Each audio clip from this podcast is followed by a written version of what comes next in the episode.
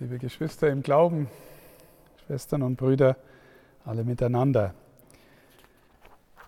Ich weiß nicht, ob Ihnen das aufgefallen ist. Im ersten Brief des Apostels Paulus an Timotheus schreibt Paulus davon, dass der Timotheus soll doch seinen Auftrag bitte gut erfüllen.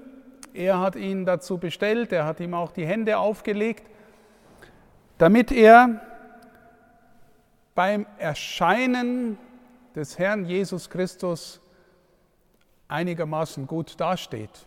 Das habe ich in meinen Worten gesagt.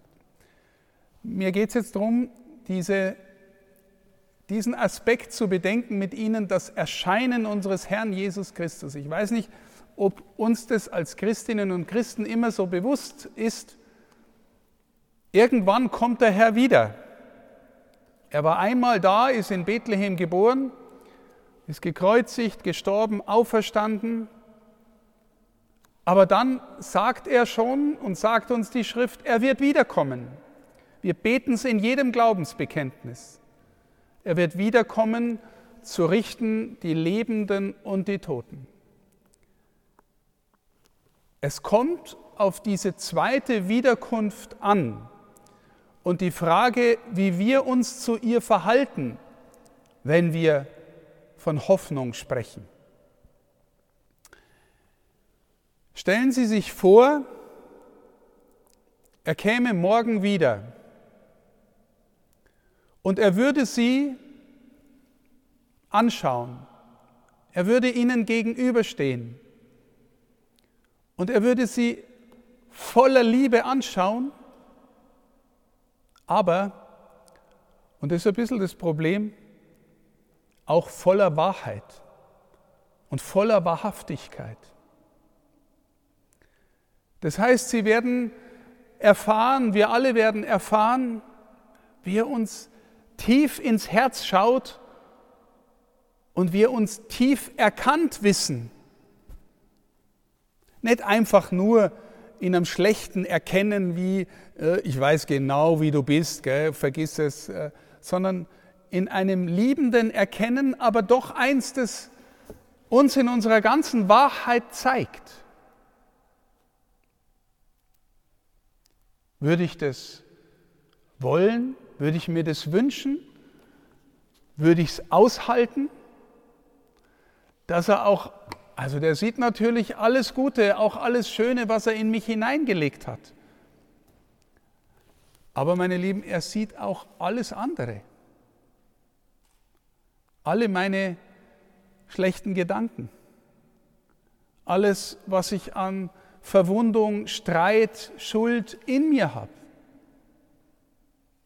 meine schlechten Eigenschaften, würde er sehen, erkennen, voller Liebe, aber auch voller Wahrheit. Ich erzähle Ihnen ein Beispiel, äh, das vielleicht ein bisschen deutlich macht, äh, was ich sagen möchte. Ich bin einmal vor einigen Jahren vorgeschlagen worden, ähm, an einer bestimmten Reise teilzunehmen. Ich mag es nicht zu sehr ins Detail gehen. Und ich habe mir gedacht, jawohl, wenn ich dafür gewählt werde, da gehe ich gern hin. Und äh, dann hat also in einem Kreis von Personen eine Wahl stattgefunden, wer da jetzt hingehen darf auf diese Reise. Und ich habe mich selber gewählt, damit, damit ich die Mehrheit kriege. Am Schluss haben mich alle gewählt, das heißt, es hat keine Enthaltung gegeben und alle haben gemerkt, dass ich mich selber gewählt habe. Alle. Wahnsinnig peinlich. Wo ist der nächste Papierkorb? Wo ist das nächste Loch im Erdboden? Gell, hat er sich selber gewählt, der eitle Sack oder gell, der Egoist oder was auch immer man dann denkt. Alle erkennen plötzlich etwas in dir, was nicht ganz heil ist. Gell.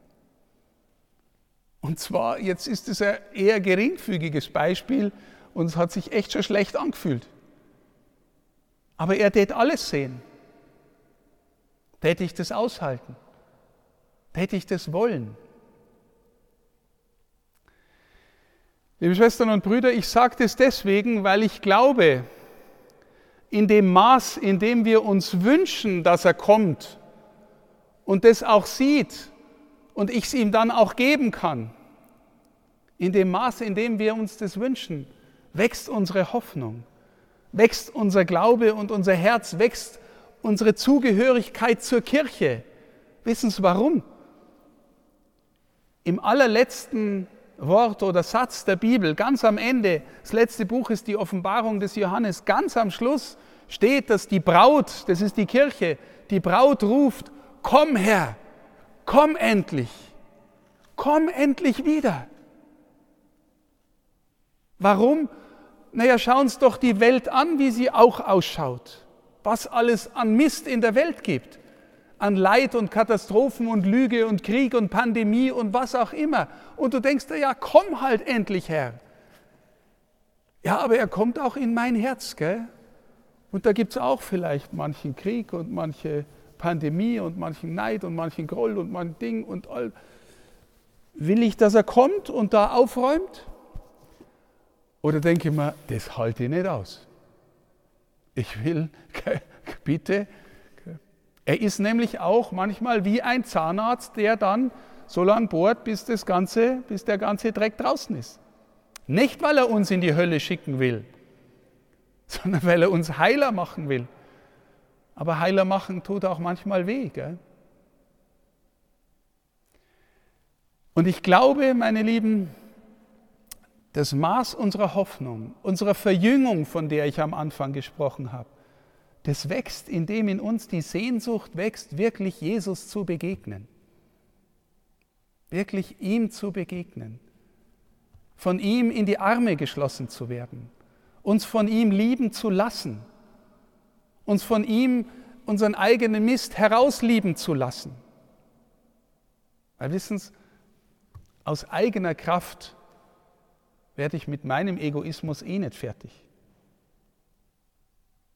Weil wenn ich meine, ich werde mit meinem Egoismus selber fertig, dann fange ich an, stolz zu werden, dass ich mit meinem Egoismus fertig geworden bin und der Stolz ist dann die nächste Stufe des Egoismus. Verstehen Sie? Ich glaube wirklich, unser Christentum besteht darin vor allem, dass wir ihn in unser Herz nehmen lassen oder nehmen und ihn kommen lassen und er fängt an, darin uns heiler zu machen, uns tiefer zu machen, uns erwartungsvoller und hoffnungsvoller zu machen. Und zwar mitten in all dem, was in der Welt und vielleicht auch in uns auch noch da ist. Glaube ist der Anfang eines schon zu Hause Seins, schon ein Kind Gottes Seins, weil wir glauben, dass wir durch Jesus gerettet sind. Das will ich glauben. Und jetzt schauen wir mit der Perspektive noch aufs Evangelium. Jesus erzählt das Gleichnis vom Sämann. Und er streut aus. Gell? Das streut aus war wahrscheinlich auch seine Erfahrung. Er hat den Samen wirklich in reichem, überfließenden Maß ausgestreut. Sogar auf den Weg, auf den und sogar auf felsigen Untergrund. Das macht normalerweise der Bauer nicht. Der Bauer sucht sich eigentlich normalerweise ein gutes Feld aus, wo er seinen Samen ausstreuen kann. Aber er macht es überall, er streut es aus, den Samen, das Wort Gottes. Und die Frage ist, wie kommt es denn in mir an? Wie nehme ich es denn auf? Und ganz ehrlich, wenn ich da die vier, äh, vier Varianten höre, die er aufzählt, ich kenne alles in mir.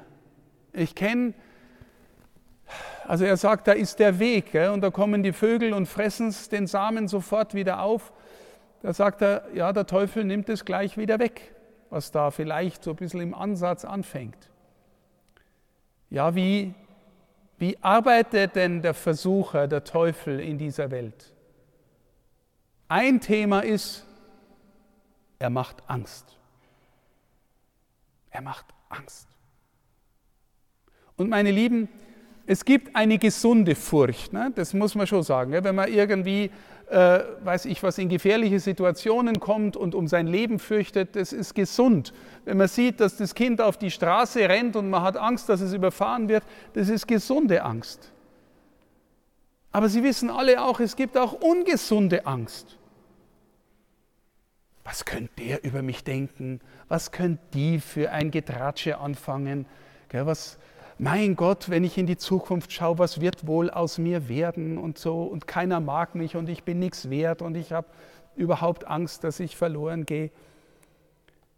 Das ist meistens nicht die Stimme Gottes. Wissen Sie warum? Weil Gott in der Schrift insgesamt 365 Mal, was für ein schöner Zufall, 365 Mal so viele Tage, wie es im Jahr gibt, sagt er, fürchte dich nicht Fürchte dich nicht, ich bin es. Fürchtet euch nicht, ich bin es. Meine Lieben, Gott macht keine Angst. Gott macht manchmal Unruhe, dass ich sage, bin ich auf der richtigen Spur? Ich merke, da ist vielleicht, Gott macht keine Angst. Ja, aber Angst löscht den Glauben aus, die ungute. Das macht der andere. Zweiter Punkt, der, Sa der, der Samen fällt auf den Felsen und dann verdorrt die Saat in dem Augenblick, wo die Sonne aufgeht und, äh, und sie wird versenkt. Auf den Felsen ist es der Samen gefallen bei denen, die keine Wurzeln haben, sagt Jesus. Eine Zeit lang finden sie es vielleicht ganz nett zu glauben und dann denken sie sich, naja, ob das alles so stimmt. Und es geht nicht in die Tiefe. In die Dornen fällt der Samen bei denen, die das Wort Gottes hören, dann aber weggehen, die Sorgen, der Reichtum, die Genüsse des Lebens lassen uns Gott vergessen. Eines der auch in der Schrift wiederkehrenden Motive, wenn es uns zu gut geht, dann tritt der liebe Gott in die zweite oder dritte Reihe und wir vergessen ihn. Ist es nicht so, liebe Schwestern und Brüder, dass etwas von dem im Herzen von jedem von uns ist? Und dass das dann nicht so hoffnungsvoll ist? Auf fruchtbaren Boden fällt der Samen bei denen, die das Wort, die Jesus, der ist ja das Wort Gottes, aufnehmen, in sich wohnen lassen, mit ihm verbunden bleiben und in der Hoffnung wachsen, komm Herr. Und in der Freude sind, dass sie mit ihm verbunden leben. Und im Vertrauen sind, dass was auch immer passiert, wenn ich mit ihm verbunden lebe, ich kann nie tiefer fallen als in seine offenen Arme.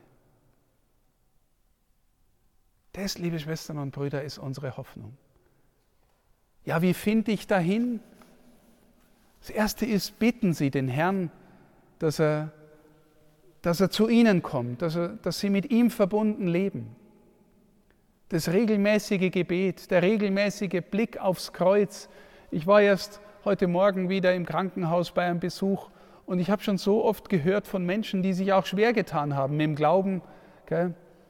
Da hängt der Gekreuzigte und mancher sagt dann, ich habe mich wirklich an ihm festgehalten.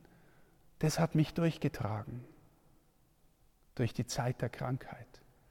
Mitten darin ist auf einmal die Hoffnung da, er ist für mich auch durch dieses Leid gegangen und hat es überwunden, ist auferstanden und kommt uns in die Freude zu holen.